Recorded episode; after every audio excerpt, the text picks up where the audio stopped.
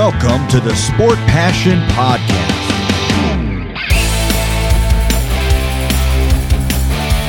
And here is your host, Lars Marendorf.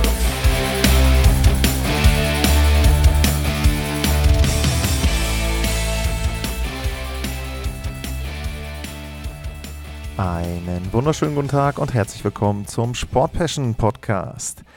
Es gibt einen Trade in der NHL. Chris Tanev hat den Verein zweimal gewechselt, zumindest laut Trade. Erst zu den New Jersey Devils und dann äh, zu den Dallas Stars. Die Details kommen gleich.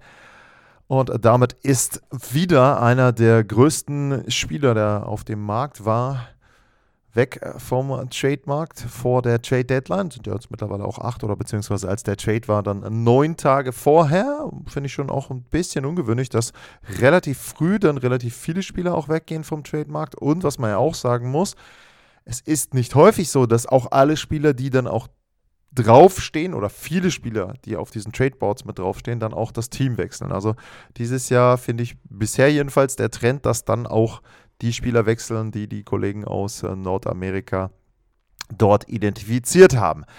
Ja, der Trade ist im Prinzip ein Dreiteiler und der beginnt damit, dass die New Jersey Devils unsigned Draft Choice Goaltender Cole Brady zu den Calgary Flames schicken.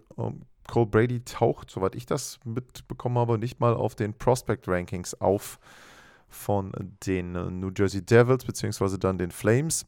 Um, ähm, der ist aktuell 23 Jahre alt, ist eben kein, doch ist ein 2019er Draft-Pick, Runde 5, Nummer 127 und hat äh, NCAA gespielt seit vier Jahren. Erst Arizona State und dann UMass, also University of Massachusetts, würde ich da mal einfach äh, sagen. Und ja, wie gesagt, taucht jetzt zumindest das, was ich gesehen habe, nicht auf irgendwelchen Rankings groß mit auf, aber ist zumindest ein Goaltender Prospect und ja, lassen wir den mal raus. Also, dafür bekommen die New Jersey Devils Christopher Tanev und die Calgary Flames behalten 50% des Gehaltes von Chris Tanev und das bedeutet, das sind 2,25 Millionen. 4,5 Millionen ähm, waren das Gehalt. 2,25 davon bleiben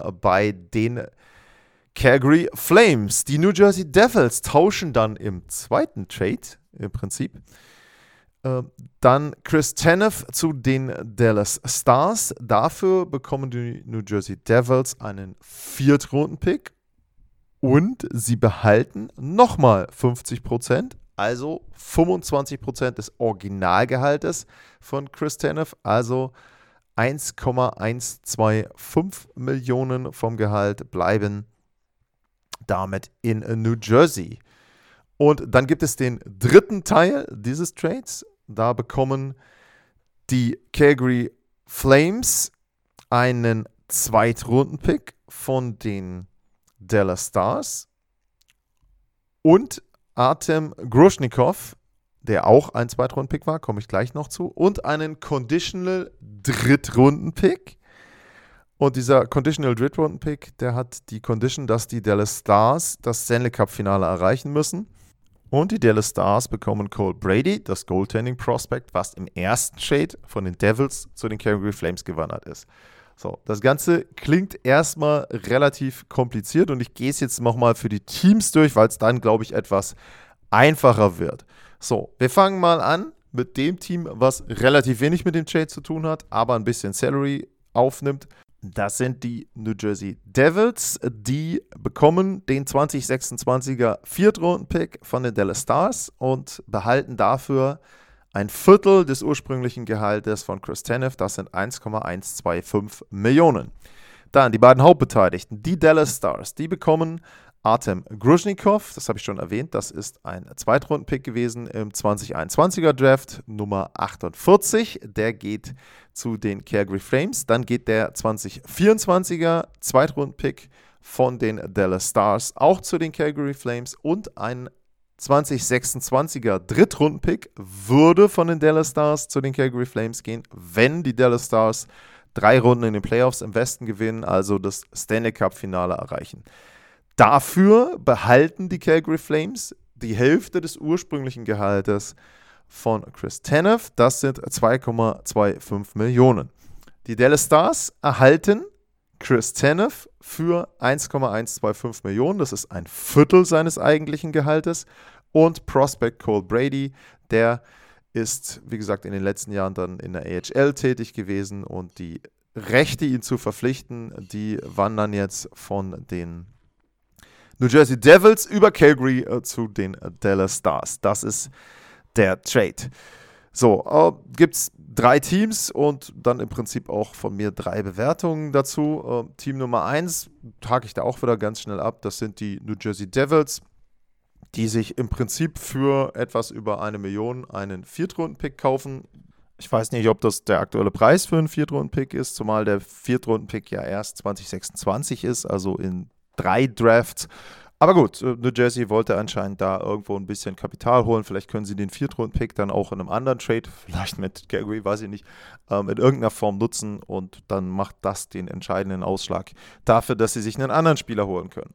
Dann die Calgary Flames. Die bekommen Artem Gruzhnikov, erwähnt Zweitrunden-Pick. Der ist Defensive Defenseman, also jemand, der Verteidiger spielt und da auch eher den Fokus auf der wirklichen Verteidigung hat. Er wird überall gelobt, wenn man sich die Scouting Reports anschaut, für sein Skating. Nicht extrem schnell, aber wohl sehr gut in der Lage, Richtungswechsel ähm, auch sehr gut in der Lage, rückwärts zu skaten, kann also Gegner dann auch gut festarbeiten, äh, macht äh, gutes Stickhandling, äh, soll Schüsse blocken, ist auch relativ groß, äh, eins ähm, was heißt relativ groß? Also 1,85, 88 Kilo wird er im Moment gelistet. Ähm, kann er noch ein bisschen zulegen, auch ist er erst 20 Jahre alt. Also von daher ja, ähm, der spielt im Moment in der AHL. Äh, bei den Texas Stars hat er gespielt, hat vorher OHL gespielt, hat da auch die Meisterschaft gewonnen, meine ich.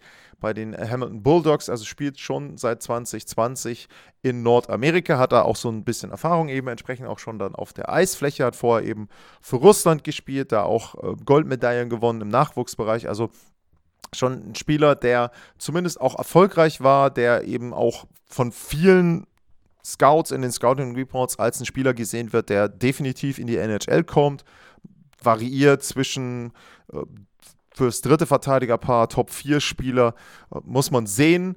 Ähm, also ja, ist zumindest jemand, der ankommen sollte in der NHL. Ähm, in einem Scouting Report wurde er mit äh, Wladislav Gavrikov verglichen, der ja mittlerweile dann in Los Angeles spielt. Weiß ich nicht, ob das jetzt das Ceiling ist oder wirklich der Vergleich ist. Ich denke aber, die Calgary Flames haben sich da mit jemandem geholt, der auf jeden Fall auf der Verteidigerposition sie verstärken kann. Ähm, ist ein Linksschuss, also ja, da in dem Fall dann, glaube ich, nichts extrem Besonderes, was die Calgary Flames sich da geholt haben, aber eben schon mal ein Zweitrunden-Pick. Dazu kommt dann der weitere Zweitrunden-Pick jetzt im Draft, also auch da wieder Draftkapital und eben möglicherweise dieser Drittrunden-Pick 2026 dann auch, wobei, wie gesagt, da müsste dann Dallas wirklich das Stanley Cup-Finale erreichen. Nicht extrem unwahrscheinlich, haben sie vor ein paar Jahren geschafft. Letztes Jahr waren sie im Western Conference Final, also zumindest besteht da eine ganz gute Chance. Aber man muss auch sehen, komme ich gleich zu Dallas dazu, in welcher Situation die sich im Moment befinden. Insgesamt würde ich aber sagen, da die Calgary Flames auch noch 50% des Gehaltes von Chris Tanev behalten, ist der Ertrag in diesem Trade schon eher enttäuschend einzuordnen, finde ich, für die Calgary Flames. Die haben ja schon andere Trades gehabt. Äh, wenn ich jetzt auch mal einfach äh, kurz mal zurück scrolle und auf die Liste gehe, die sie bei ähm, Elias Lindholm bekommen haben, nämlich Uh, Signing Rights plus Kuzmenko plus einen Erstrundenpick plus einen Viertrundenpick, der könnte sogar ein Drittrundenpick werden und so weiter und so fort. Also äh, das ist schon etwas, wo man sagen muss, dass bei Chris Tanev dann der Ertrag nicht ganz dem entspricht, was man sich vielleicht vorgestellt hat. Ich denke sicher, dass die ähm, Calgary Flames da einen Erstrundenpick haben wollten. Es scheint so zu sein. Ich meine, das ist dann immer ein Punkt, äh, wo wir nicht wissen, was da verhandelt wurde, dass Craig Conroy keinen Partner hatte, der ihm diesen Erstrundenpick geben wollte. Deswegen glaube ich, hat er dann eben jetzt da entsprechend zugeschlagen. Auch da besteht so ein bisschen wahrscheinlich die Befürchtung, dass Tanev sich hätte verletzen können in einer Woche, in dieser einen Woche und zwei Tage, ähm, wo die Calgary Flames natürlich jetzt auch noch Spieler haben. Und wenn er vor der Trade Deadline sich verletzt, dann kriegt er wahrscheinlich am Ende gar nichts dafür und ein Spieler verlässt im Sommer den Verein. Also von daher, ich sage jetzt mal, das Minimalste, was möglich war, würde ich fast sagen, für die Calgary Flames, aber insgesamt dann doch eher nicht so gut, wenn man das auch mit ihren eigenen Trades bisher vergleicht. Dann kommen wir zum dritten Team, äh, zu den äh, Dallas Stars. Und da muss man einfach sagen, ein perfekter Trade für die Dallas Stars.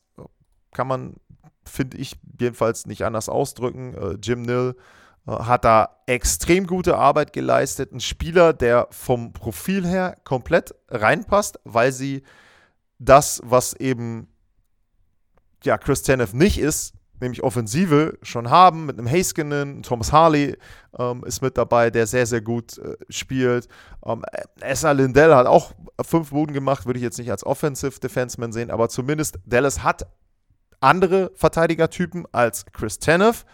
Dementsprechend äh, brauchten sie jemanden wie ihn. Er ist ein Rechtsverteidiger, also Rechtsschütze. Das heißt, er könnte jetzt zum Beispiel auch im ersten Verteidigerpaar wieder reinrücken. Ähm, da spielen im Moment Harley und Haskinen da kann es sein, dass dann eben wieder durchgewechselt wird, dass einer von den beiden ins zweite Verteidigerpaar rückt, dafür dann eben, ähm, ich sage jetzt mal, Haskinen auf links, Tanev auf rechts oder Harley auf links und äh, Tanev auf rechts. Also da ähm, schon extrem gut, auch was die Paarung betrifft, eben von den Positionen her.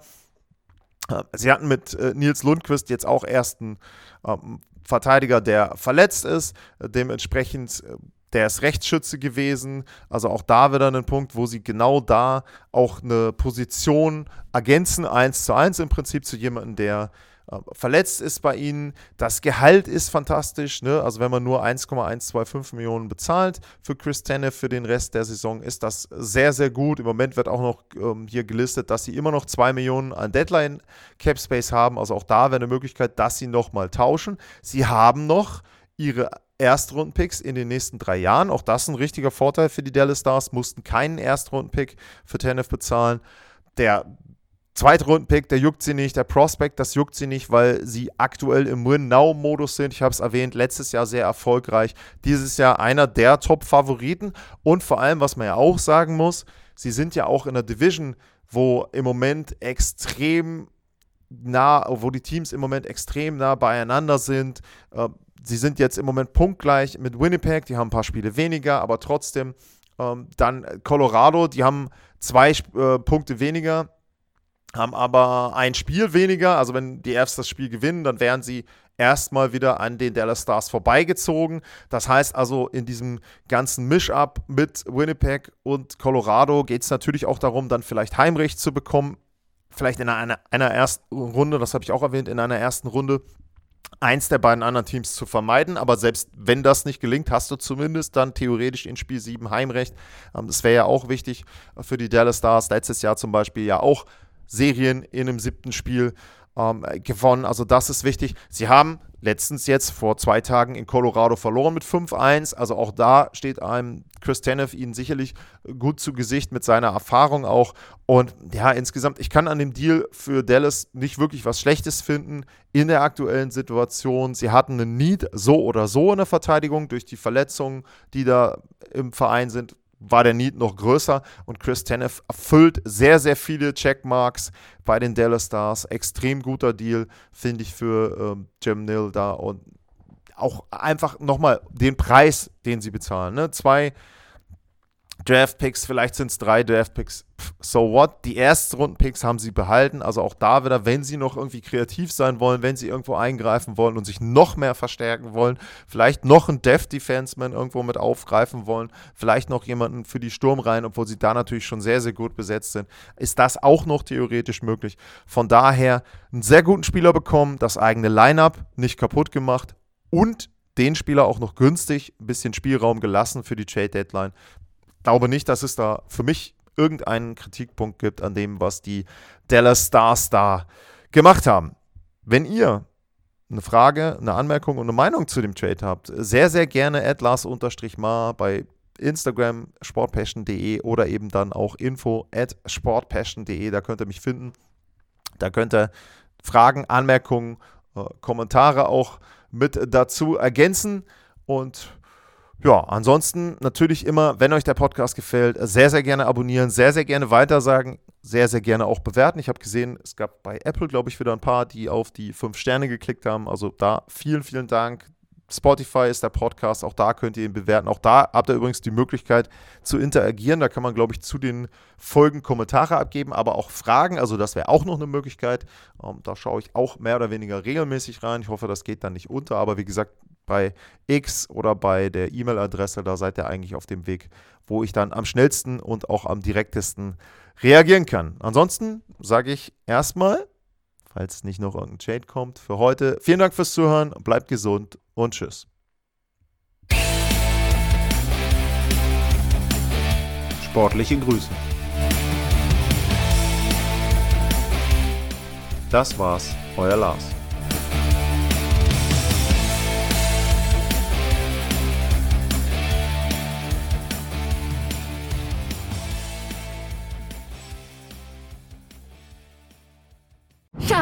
Ich bin neu verliebt. Was?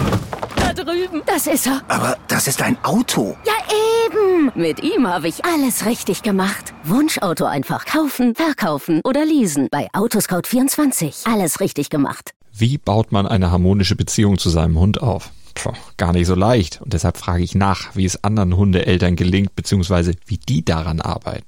Bei Iswas Dog reden wir dann drüber. Alle 14 Tage neu mit mir, Malte Asmus und unserer Expertin für eine harmonische Mensch-Hund-Beziehung, Melanie Lippisch.